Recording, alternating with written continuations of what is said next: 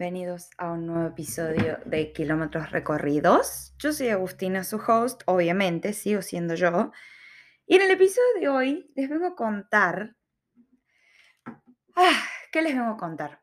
Una experiencia mía personal que los otros días no sé por qué se me cruzó por la cabeza. O sea, literal, no estaba haciendo absolutamente nada y ese recuerdo, ese momento, se me vino a la cabeza y dije, tengo que hacer un episodio al respecto Em, es algo que sucedió hace, estamos, eh, en febrero del 2020, hagan los cálculos.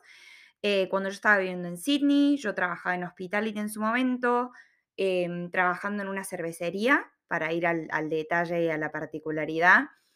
Y, a ver, ¿por dónde empiezo? Doy un poquito de contexto. Yo, em, bueno, si ustedes han escuchado mis episodios anteriores, Em, si saben un poco más de mi historia, de lo que yo misma sé, porque hasta esta, a esta altura, o sea, yo creo que ustedes me conocen más que yo misma, em, sabrán que yo nunca había trabajado en hospitality antes de haber viajado a Australia. Nunca viví de manera permanente en otro país que no sea eh, Argentina y ahora es Australia. Por ende, mi experiencia lidiando con customer service y trabajar en un restaurante, en una cafetería, en una cervecería, la mía era absolutamente cero o menos 10, si quieren.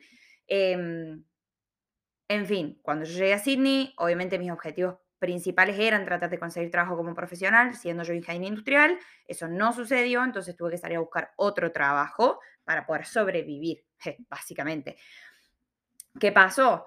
Obviamente pegó pandemia, yo trabajé en esta cervecería dos meses hasta que se cayó el mundo, o sea, febrero, marzo, y en marzo obviamente cerró absolutamente todo que yo, eh, obviamente ahora mirándolo desde otro, otra perspectiva, digo, gracias a Dios, sí me enseñó un montón, pero la verdad que yo no estoy hecha para trabajar en un bar, no estoy hecha para trabajar atrás de una barra. Eh, hay mucha gente que sí, hay mucha gente que eh, prefiere hacer un curso de, bartender antes que un curso de barista. Yo prefiero servir café antes que servir alcohol. La verdad que todo ese, em, ese ambiente como que súper hectic, súper... Em, a ver, vamos a frenar dos minutos y poner las ideas en orden en mi cabeza.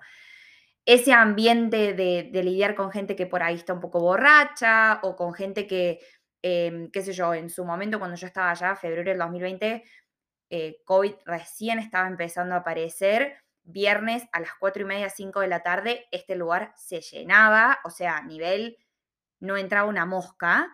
Happy hour en el medio del CBD de Sydney, obviamente hasta el tuje de gente. Eh, obviamente mi nivel de nervios, ansiedad, eh, estrés, presión, todo, todo lo que ustedes se pueden llegar a, mm, imaginar, bueno, Agustinita lo vivió y la verdad que me generaba un, sí, un sentimiento muy feo porque era como una presión a la cual, digamos, yo no sabía lidiar en ese momento, porque la realidad es que cuando vos trabajas en una cafetería, yo en su momento trabajaba en LinkedIn, y en esta cervecería a la noche. Em, si no tienen idea de lo que estoy hablando, pongan ya pausa y vayan a ponerse al día con los episodios. Pero, en fin, em, yo trabajaba en esta cervecería tres o cuatro veces por semana, de 6 de la tarde a 12 de la, madrugada, 12 de la noche. Eh, y uno de esos días, obviamente, eran los viernes. Como yo ya dije, los viernes en Sydney, pleno CBD, 4 y media, 5 de la tarde, se llena de gente con el happy hour y vos lo que tenés que hacer es entregarles alcohol. Yo en su momento no estaba detrás de la barra, yo era lo que se llama runner. Un runner significa la persona que lleva y trae bebida. Yo no tomaba pedidos porque en esa cervecería cuando yo trabajaba ahí todo se hacía a través de un QR code, o sea, un código QR en donde la gente ordenaba a través de su celular.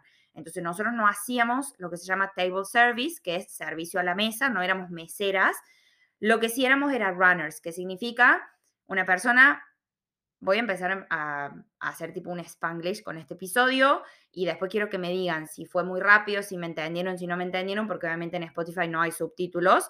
Así que bueno, voy a tratar de como ir metiendo palabras en inglés eh, de a poco, más de lo que ya venía haciendo, porque la verdad que el, feedback que he recibido es que la gente le gusta y quieren escuchar un poco más de inglés y sobre todo el inglés o sí, así que bueno, ahí va. Ustedes lo pidieron, ustedes lo tienen. Em, en fin, ¿qué significa? A customer plays an order And when they do place the order, I will receive a docket and I will go grab the beer and take it to the table. ¿Qué dije recién? Cuando un cliente em, hace una orden con su celular, a nosotros nos automáticamente nos llega un ticket con lo que él pidió y tenemos que llevarle la cerveza o lo que haya pedido a la mesa. Esa era nuestra función. Bueno, tengan en cuenta, bear in mind, que Agustinita, o sea, de cerveza sabe la que toma nomás, que es una lager y nada más. O sea, mi, conocimiento de, alcohol y bebidas alcohólicas en general era básico, por no decir nulo en ese momento, ¿bien? Em, bueno, ¿qué me pasó? ¿Qué me pasó en una de esas tantas? Primero, he roto la cantidad de vasos que ustedes no se pueden imaginar. O sea, acá eh, es muy común que la gente compre jarras al estilo Oktoberfest Villa General Belgrano, o sea, así de grandes, imagínenselas, y qué sé yo, compran seis a la vez para tomar en, una mesa de 12 personas, ponele. Vos tenés que llevar las seis al mismo tiempo, ya sea en una bandeja o tres en cada mano. Y yo realmente espero que ustedes estén imaginando todo lo que yo estoy contando, porque yo estoy hablando con las manos como si ustedes me vieran, ¿no? Em, bueno, eso por ahí no era tanto el problema. Eh, yo le tenía pánico, pero pánico, a qué era. En el bar a mí me ponían la bandeja con un par de, de vasos con cerveza, un par de vasos de champagne, que obviamente son mucho más delicados, y una botella de champagne. Y yo tenía que llevar todo eso al mismo tiempo. Imagínense, o sea, llevar todo eso al mismo tiempo en un lugar en donde no entra ningún alfiler, let alone me walking behind them, o sea, mucho menos yo caminando atrás de la gente con una bandeja llena de alcohol y vasos de vidrio, tratando de hacer malabares para pasar por ese Tetris de gente y rogarle a todos los santos que no se me caiga nada en el proceso. O sea, se imaginarán, a mí me, sudaban bolucas de la cara porque, o sea, realmente el nivel de estrés que yo pasaba, yo me hacía el lado bolu y cuando veía esas bandejas llenas de vasos pasaba de largo. para no agarrarlos. Pero bueno, o sea, llegaba un momento que estábamos tan, tan eh, busy, tan ocupadas, que no me quedaba otra. O sea, literalmente la madre me miraba y me decía, anda a agarrar cerveza que te estás haciendo. O sea, bueno. En fin. En, una de estas tantas, obviamente, he roto más de un vaso, eh, lo cual significa que automáticamente todo el restaurante o todo el bar o toda la cervecería pare lo que está haciendo y se dé vuelta a mirar quién fue la boluda que tiró cinco vasos de cerveza al piso. Bueno, acá yo levanto la mano Em, gracias a Dios, o sea, obviamente también hay que tener en cuenta que la gente que en su momento era mi manager o mis jefes, súper condescendientes, o sea, súper, em, como que reentendían la situación. Yo en ningún momento mentí con mi experiencia, yo les dije, o sea, yo nunca trabajé en un bar, me van a tener que tener paciencia. dice, sí, no te preocupes, no hay drama. Bueno, listo. Ese era el problema número uno. Era más la vergüenza que a mí me daba de tirar vasos que el problema en sí de haber roto un vaso, porque, a ver, eso pasa, está, es normal, no hay problema y ellos han lidiado con eso, ni yo fui la primera ni fui la última. Ese era el problema número uno. El problema número dos, como ya dije recién, mi experiencia en relación a tipos de cerveza es nula o se reduce únicamente a las que tomo yo.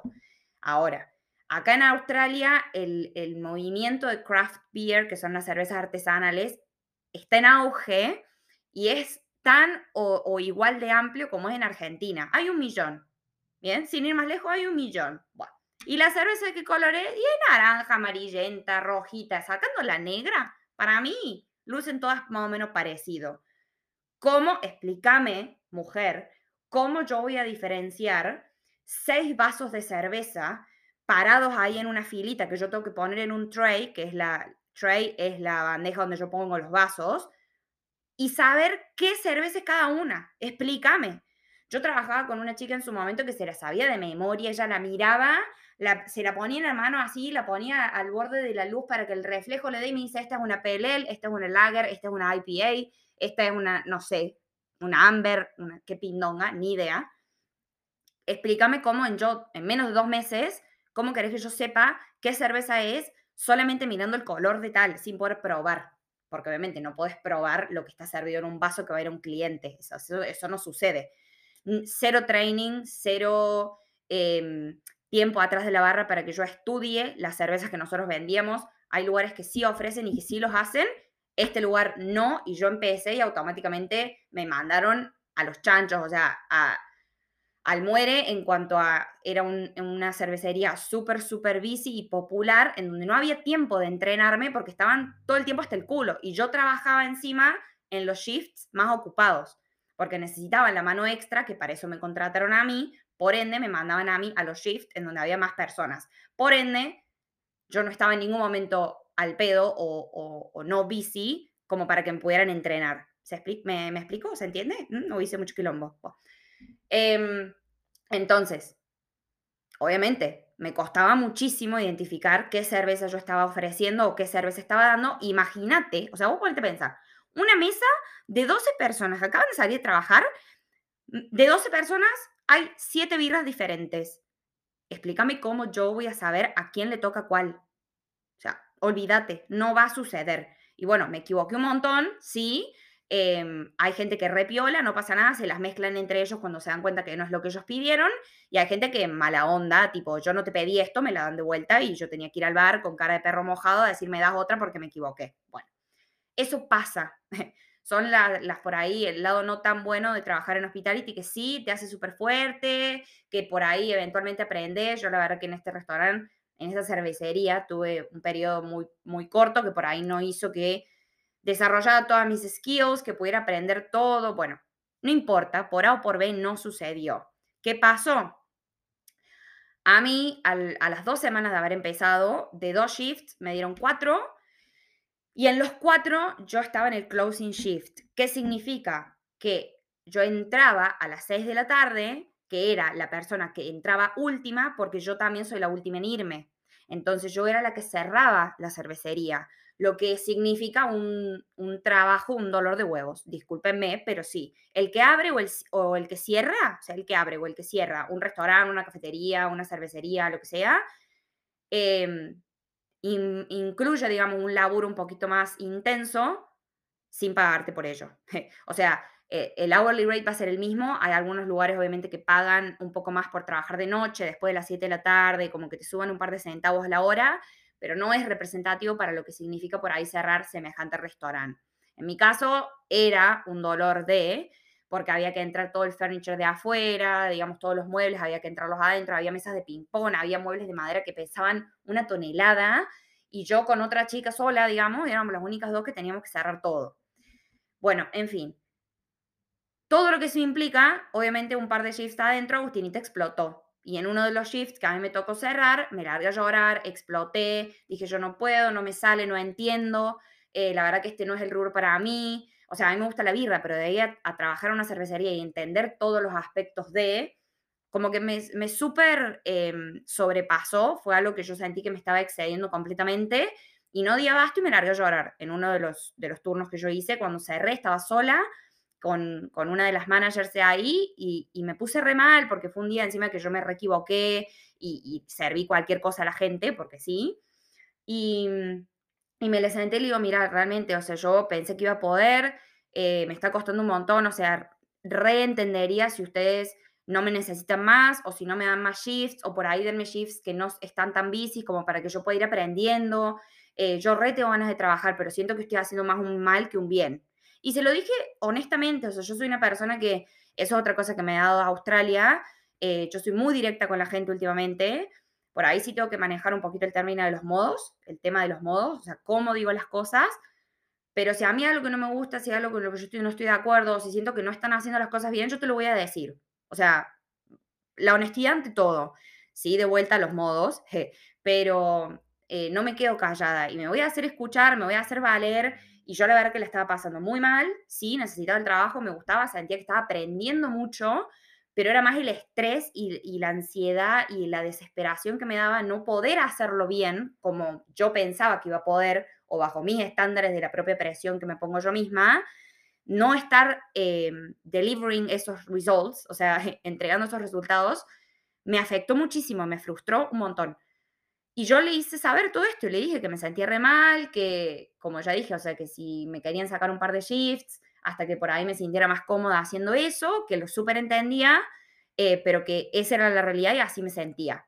Uf, ¿para qué? O sea, ustedes no se imaginan la respuesta que me dio esta mujer, que yo digo, o sea, por ahí nosotros nos castigamos un montón o, vemos el lado, el, vaso medio vacío, el lado oscuro, la negatividad y, todo esto que me estaba abrumando, porque era la realidad, y perdí de vista otras características, otras aptitudes, otros, otras ventajas y otras cosas y virtudes positivas que yo tengo por las cuales ellos me seguían dando shifts, me daban los closing shifts, que en realidad en el rubro de hospitality, si a vos te dan el opening o el closing shift, es un halago, porque significa que sos lo suficientemente responsable y ellos confían lo suficientemente en vos para darte la potestad de abrir o cerrar un venue, o sea, un lugar. Em, o sea, es algo heavy. Que ellos te den un closing shift es algo positivo, pero obviamente yo estaba tan cegada por lo mal que me estaba yendo que no lo podía ver. Entonces yo le planteé todo esto a esta mujer y me dice, la verdad que estoy sorprendida y, entiendo tu punto de vista, pero vos te pusiste a pensar por qué te ponemos a vos en un closing shift todos los días.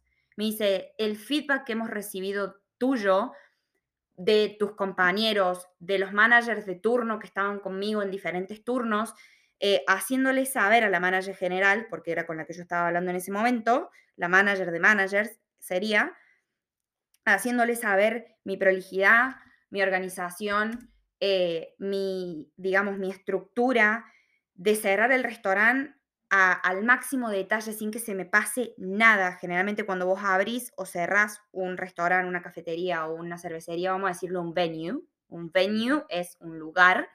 Em, cuando vos abrís o cerrás, hay un checklist generalmente que vos tenés que seguir unos ciertos pasos para el proceso de apertura o cierre de estos lugares. Bueno, eh, es muy fácil que se te pierdan un par de cosas, ponele, porque en realidad tenés un checklist que tenés que seguir a rajatabla, pero bueno, hay gente que se los come igual y está bien, ponele. Em, pero me dice, o sea, el nivel de detalle, que no se te pierde nada, dejas el lugar impecable, inmaculado y al que viene al otro día le da gusto abrir el restaurante así. Yo imagínense, no lo podía creer. O sea, ellos vieron otras cosas de mí mi organización, mi puntualidad, em, esto de que por ahí yo sí digo las cosas que me parecen, independientemente de que sea algo positivo o negativo, obviamente estando atento a las formas, pero hacérsela saber que mucha gente por ahí se queda callado y se come un montón de cosas que no tienen por qué. Bueno, em, y más allá de que por ahí yo sí no aprendí todos los tipos de cerveza que hay en tiempo récord, aprendí otras cosas trabajando en este lugar y ellos me lo hicieron saber y lo valoraban un montón. Y me dijeron, o sea, sí, decinos, te damos un training, te hacemos probar las distintas cervezas, em, no sé, más atención, trabajar con gente un poco más experimentada, lo que sea que necesites, pero digamos, no te vayas, o sea, yo estoy quoteando, quoting significa decir lo que otra persona me dijo, ¿no? Em, porque había un montón de otras atribuciones o cosas positivas que ellos veían en mí que les gustaba y que les servía para lo que ellos necesitaban. Y una salvedad que también quiero hacer, que la mencioné hace un ratito también, es, yo no les mentí a ellos, yo les dije, yo nunca trabajé en una cervecería, yo he trabajado hasta ahora en un restaurante, em, en un, perdón, miento, no en un restaurante, en una cafetería y en un supermercado y quiero probar algo diferente. Así me presenté yo con el currículum en la mano para ir a buscar trabajo con ellos. Más allá de yo no haber trabajado en una cervecería en específico, yo sí trabajé con, hice opening shifts, hice closing shifts, trabajé con dinero, manejé caja, manejé inventario, manejé customer service, eh, etcétera, que hace a que ellos me hayan elegido potencialmente para trabajar acá. ¿Y a qué voy con todo esto? No sé, me parece que hice como un episodio súper de lección de mamá, pero posta que, como dije, este recuerdo me vino de la nada y dije, yo les tengo que contar esto, porque sí, hubo altos y bajos, sí, hubo momentos en donde yo me tiré muy para abajo en lo que yo creía que estaba dispuesta y lo que era capaz de hacer. Y por ahí lo que vos crees que es algo negativo, hay algo positivo que lo está rankeando por encima, que hace que vos te destaques y seas muy bueno o buena en lo que estás por hacer. Que ni siquiera vos por ahí te lo valoras tanto y la persona para la que vos estás trabajando en ese momento sí y te lo hacen saber, como esta mujer me hizo saber a mí. Así que nada, espero que este consejo o esta experiencia mía les sirva. Eh, ya saben a esta altura de que no todo es color de rosas en esta vida, en Australia y en nada. Eh, y yo también los tuve. Y bueno, nada. Em, obviamente voy a subir un poquito más de reflexiones al respecto en Instagram, arroba kilómetros recorridos podcast. Em, porque sí, me parece como algo súper copado para compartirles y que sepan que estas cosas pueden suceder y cómo lo modificás o qué pasó al respecto, las consecuencias y demás. Eh, y nada, si quieren hablar, si tienen dudas, si quieren saber a dónde era, lo que sea, me pueden escribir ahí. Em, y bueno, nada, espero que les sirva. Eh, ahora ya, los dejo que sigan con sus vidas, que yo sigo con la mía. Esto fue Kilómetros Recorridos, yo soy Agustina, eh, bueno, ya saben, la cháchara, el tío. Y bueno, nos vemos la próxima. Uy. Bye.